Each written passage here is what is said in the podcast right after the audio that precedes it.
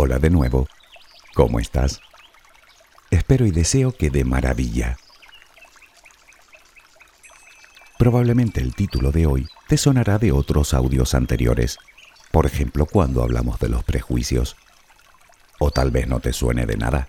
En ese caso te diré que de lo que hablaremos hoy no es de otra cosa que de la realidad. Pero, ¿qué es la realidad? ¿Es quizá lo que dice el diccionario? ¿La verdad? ¿Lo que ocurre verdaderamente? ¿O es por el contrario la que tenemos en la cabeza? ¿Es que no deberían ser la misma? Te preguntarás. sí, debería.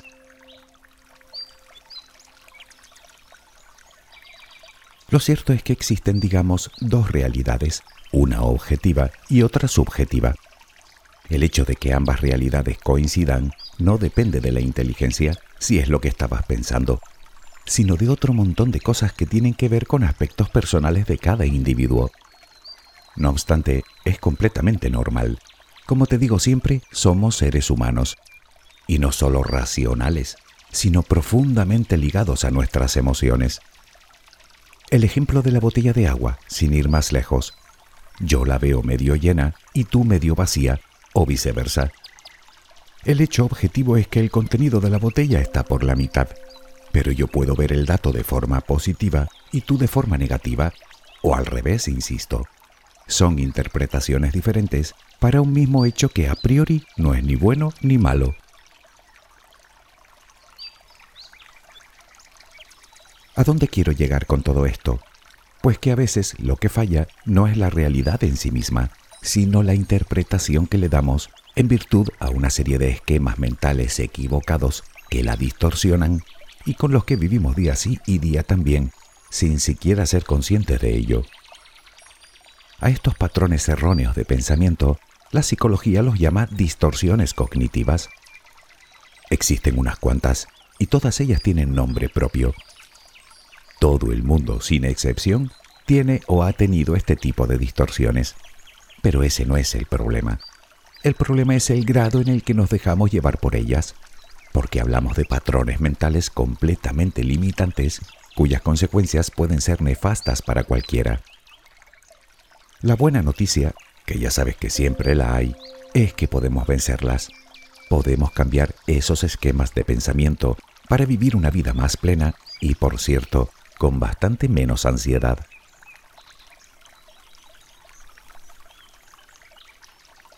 El cerebro humano es la máquina más maravillosa y compleja que conocemos.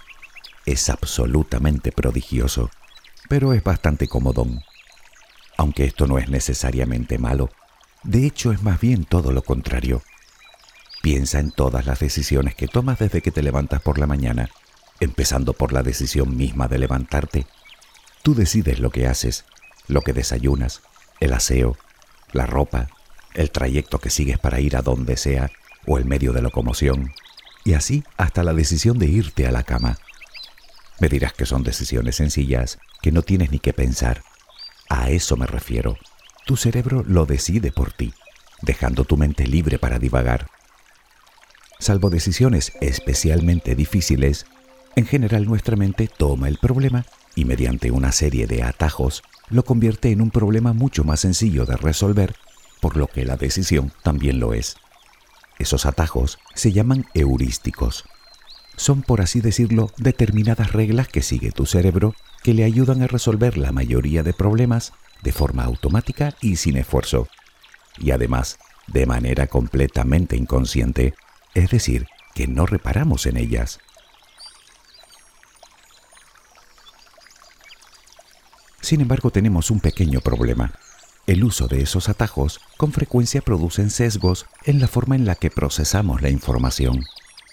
Cuando esos sesgos tienen un componente negativo que afectan directamente a nuestro estado emocional, se dice que son distorsiones cognitivas. Tal vez sea mucho más fácil de entender si empezamos a enumerarlas. Como te dije, existen muchas, pero nosotros nombraremos las más comunes.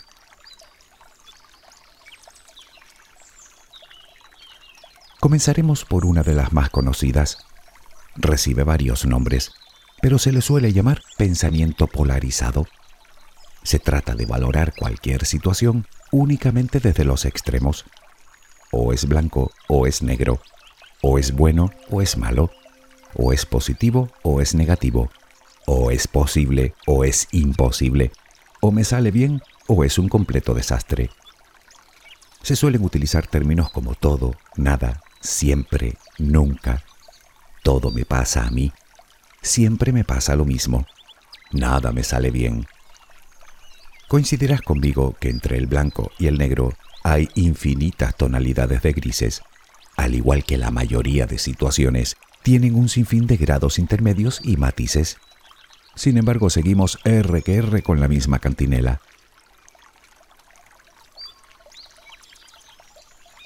Relacionada con la anterior, nos encontramos con otra distorsión llamada sobregeneralización. La semejanza con el pensamiento polarizado estriba en las palabras que utilizamos y consiste en creer que si sucede una vez, va a suceder siempre. Un ejemplo, acudo a una entrevista de trabajo y no soy elegido para el puesto. ¿Cuál es mi pensamiento? Nunca encontraré trabajo. Otro ejemplo, me deja mi pareja. Nadie me va a querer jamás. Si fallo en mi primer intento, sea lo que sea, nunca lo conseguiré. Si cometo un error, es que soy un inútil. De una sola experiencia extraemos conclusiones generales capaces de mediatizar nuestro futuro. Si lo piensas, no solo son mentiras que nos inventamos, pues nada hay más incierto que el futuro, sino que esas mismas mentiras lo único que consiguen es que nos sintamos aún peor.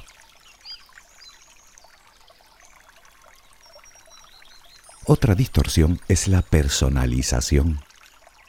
Se trata de relacionar cualquier situación de nuestro entorno con nosotros, haciéndonos responsables de todo lo que sucede y, por supuesto, sin que haya evidencia para ello. Por ejemplo, ves a tu jefe malhumorado.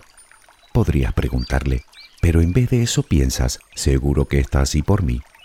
O ves a dos personas que se ríen, seguro que se ríen de mí. O en una reunión, alguien dice algo que en general le molesta de la gente, seguro que se refiere a mí. No importa si participo o no en el evento en cuestión, el caso es que siempre es por mí. Sé que visto en la distancia es un poco absurdo, pero tú y yo sabemos que esas cosas pasan. Y sabes en qué deriva todo esto, ¿verdad? Simple, en culpabilidad. Algo que solo suele traer problemas.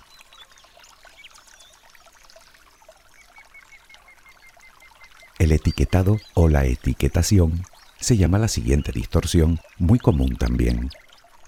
Se da cuando etiquetamos de forma negativa o peyorativa a un colectivo, a alguien en particular o a nosotros mismos con base en un solo aspecto.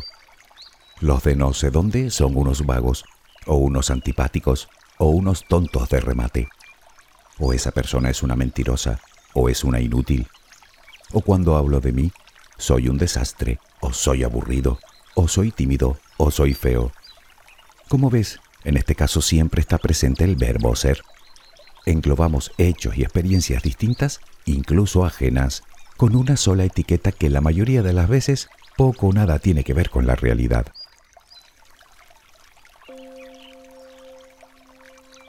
La siguiente distorsión de la que hablaremos lleva un nombre digamos algo menos evidente, abstracción selectiva, aunque también recibe otro nombre que puede resultarnos bastante más familiar, el filtraje.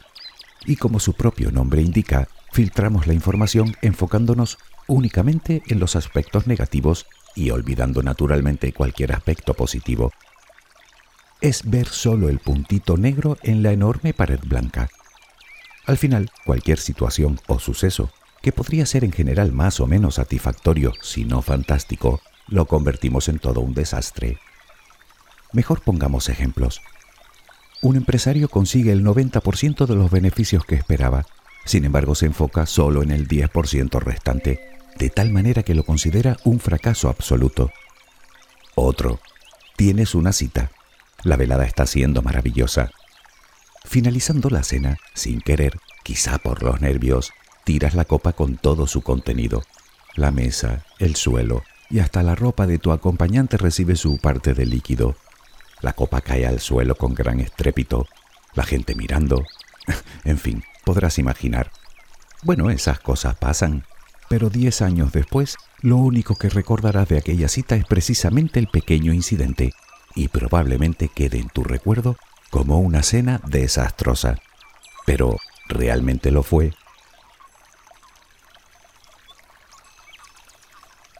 Otro sesgo muy habitual es la lectura del pensamiento de los demás.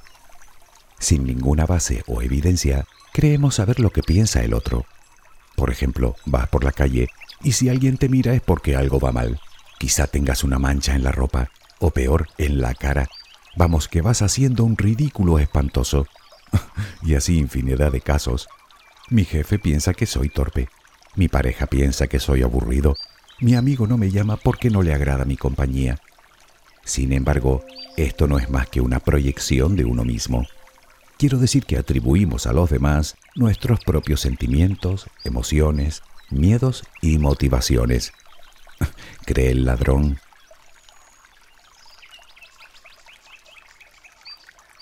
Y es que si los humanos somos especialmente buenos en algo, es en nuestra capacidad de adivinación. Algunas personas incluso hacen de eso una profesión, con la que sacan, por cierto, pingües beneficios. Supongo que tú no serás una de ellas. yo desde luego no. Sin embargo, tú y yo somos capaces de pronosticar cualquier acontecimiento futuro y por supuesto con resultado negativo. Y no solo eso, sino que encima nos lo creemos ciegamente. Por ejemplo, sé que no me van a seleccionar para ese trabajo, sé que no aprobaré el examen, sé que mi ponencia va a salir mal, sé que este proyecto se vendrá abajo en cualquier momento. El problema que existe con este tipo de distorsiones es que condiciona nuestro futuro sí o sí. Obviamente si vas a una entrevista de trabajo sabiendo que no te escogerán, tus posibilidades merman simplemente por tu estado de ánimo. Puede incluso que no acudas a ella, o que no te presentes al examen, o que decidas no hacer tu ponencia, o no iniciar el proyecto. Si sé que no lo voy a conseguir, ¿para qué lo intento? Hablando de limitaciones, puede que esta sea una de las distorsiones más limitantes, ¿no te parece?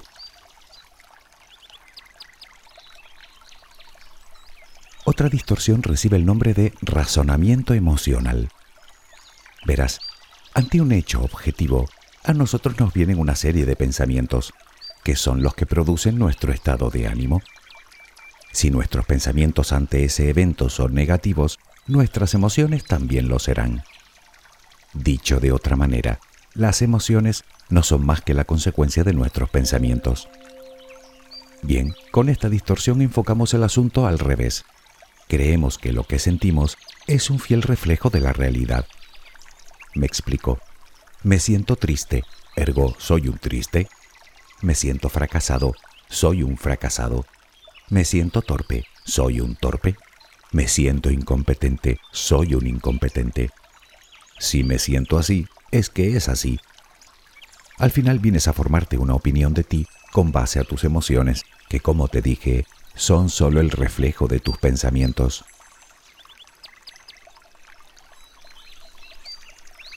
Hablemos del perfeccionismo. Es otra de las distorsiones más habituales y además, según los especialistas, suele estar detrás de muchos trastornos emocionales.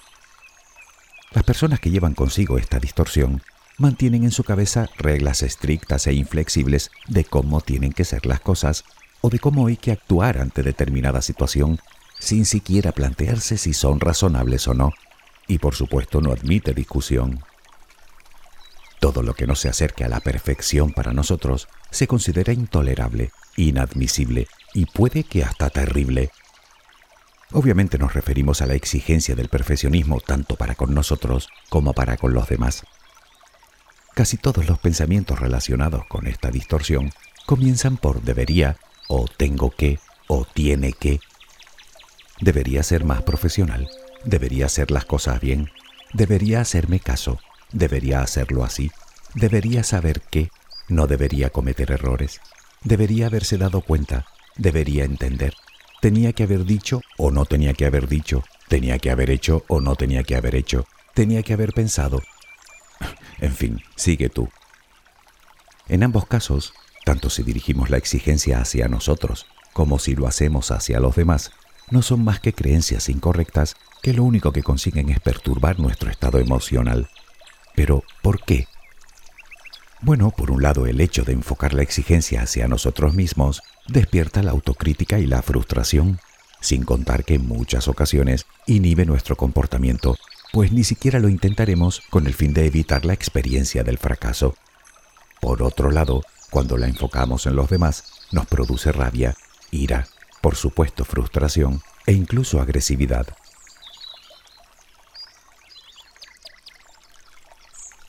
Otro sesgo muy interesante recibe el nombre de falacias del control. Viene a ser la interpretación que le damos a los distintos grados de control que tenemos sobre las cosas que nos suceden. Existen de dos tipos, las falacias de control internas y las externas. En las primeras, las internas, nos creemos responsables de absolutamente todo lo que sucede a nuestro alrededor, incluso de la felicidad de los demás. Esto nos lleva a un altísimo nivel de autoexigencia que de no cumplir nos sentiremos culpables. En cuanto a las segundas, las externas, es lo contrario. Creemos que nuestra vida está regida por circunstancias ajenas a nosotros que están completamente fuera de nuestro control, haciéndonos víctimas de las circunstancias, lo que nos produce una profunda frustración e impotencia. Y hablando de falacias, tenemos dos distorsiones más con nombres parecidos. El primero, falacia de la justicia. Se da cuando nos empeñamos en valorar como injusto todo aquello que no se corresponde con nuestros deseos y necesidades. Si me dicen tal cosa, es injusto. Si no apruebo el examen, es injusto. Si no logro ese trabajo, es injusto. Si me deja mi pareja, es injusto. Si no logro tal objetivo, es injusto.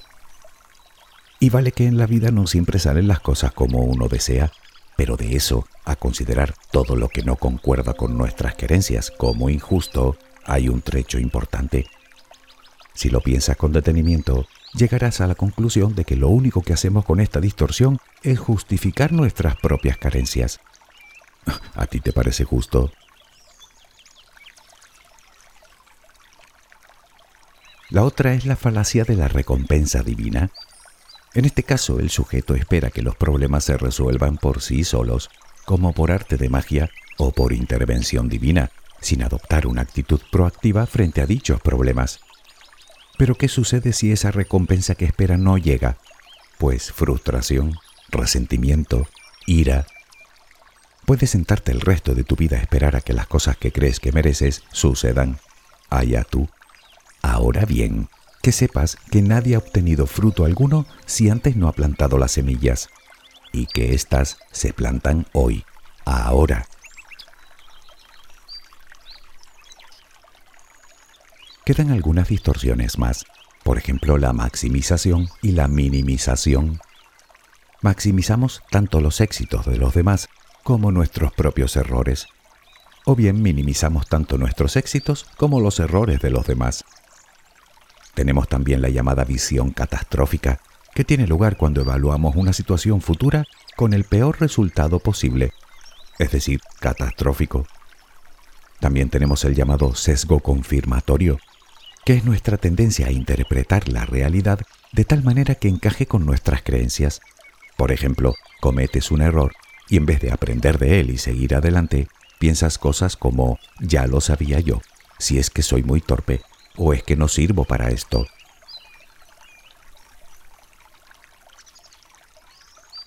Si te fijas, muchas distorsiones tienden a solaparse entre ellas, desdibujando, digamos, la línea que las separa.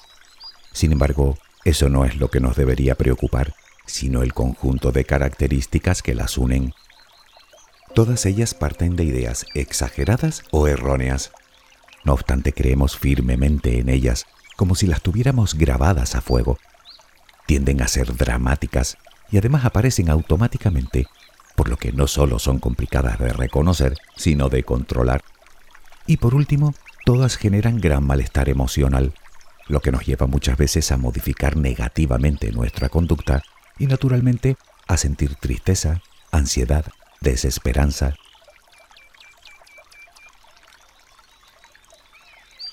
Tal vez la pregunta a todo esto es ¿por qué? Bueno, te dije al principio que las distorsiones cognitivas no tienen nada que ver con nuestro nivel de inteligencia, sino con otros muchos aspectos. Y es que nos olvidamos de una de sus principales características. Todas son aprendidas. Parece ser que en la adolescencia sobre todo, que es la etapa de la vida en la que comenzamos a dar nuestros primeros pasos en la edad adulta y a valernos por nosotros mismos. Y las adquirimos fundamentalmente de dos formas, por experiencia propia, por nuestras propias vivencias, o por experiencia ajena, es decir, que las copiamos de otras personas con las que convivimos. Si te preguntas por qué, siendo creencias erróneas, las mantenemos en nuestra cabeza por tiempo indefinido, la respuesta es bastante sencilla, porque nunca nos hemos cuestionado a nosotros mismos, porque seguimos creyendo que la realidad que creamos en nuestra cabeza es la única que existe, cuando no solo no es así, sino que se trata de una mera interpretación subjetiva y con frecuencia sesgada de la misma.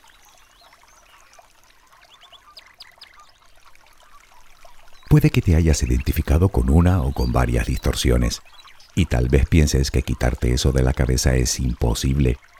Ya, pues ese pensamiento no es más que una distorsión.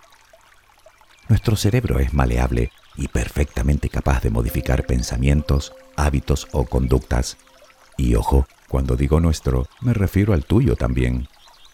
No estoy diciendo que sea fácil, digo que no es imposible. ¿Qué debemos hacer? Bueno, la pista te la di hace un momento. Cuestiónate, cuestiona tus creencias, tus acciones, tus pensamientos. Escúchate y hazte preguntas. ¿Tengo evidencias para afirmar esto? ¿Son reales mis creencias? ¿Estoy evaluando la situación de forma realista? ¿Es útil este pensamiento? Si alguien tuviera este mismo pensamiento, ¿qué le diría? Toma conciencia Párate un momento a investigar el origen de tus distorsiones para poder cortar los hilos que te atan y te limitan.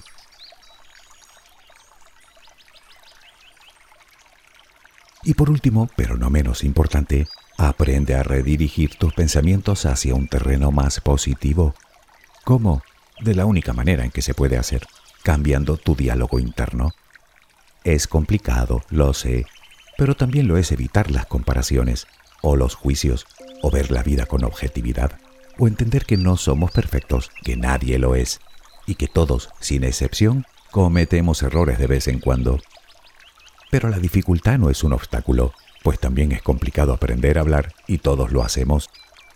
Pues bien, esto también podemos hacerlo, y debemos, porque de ello depende nada más y nada menos que nuestra felicidad.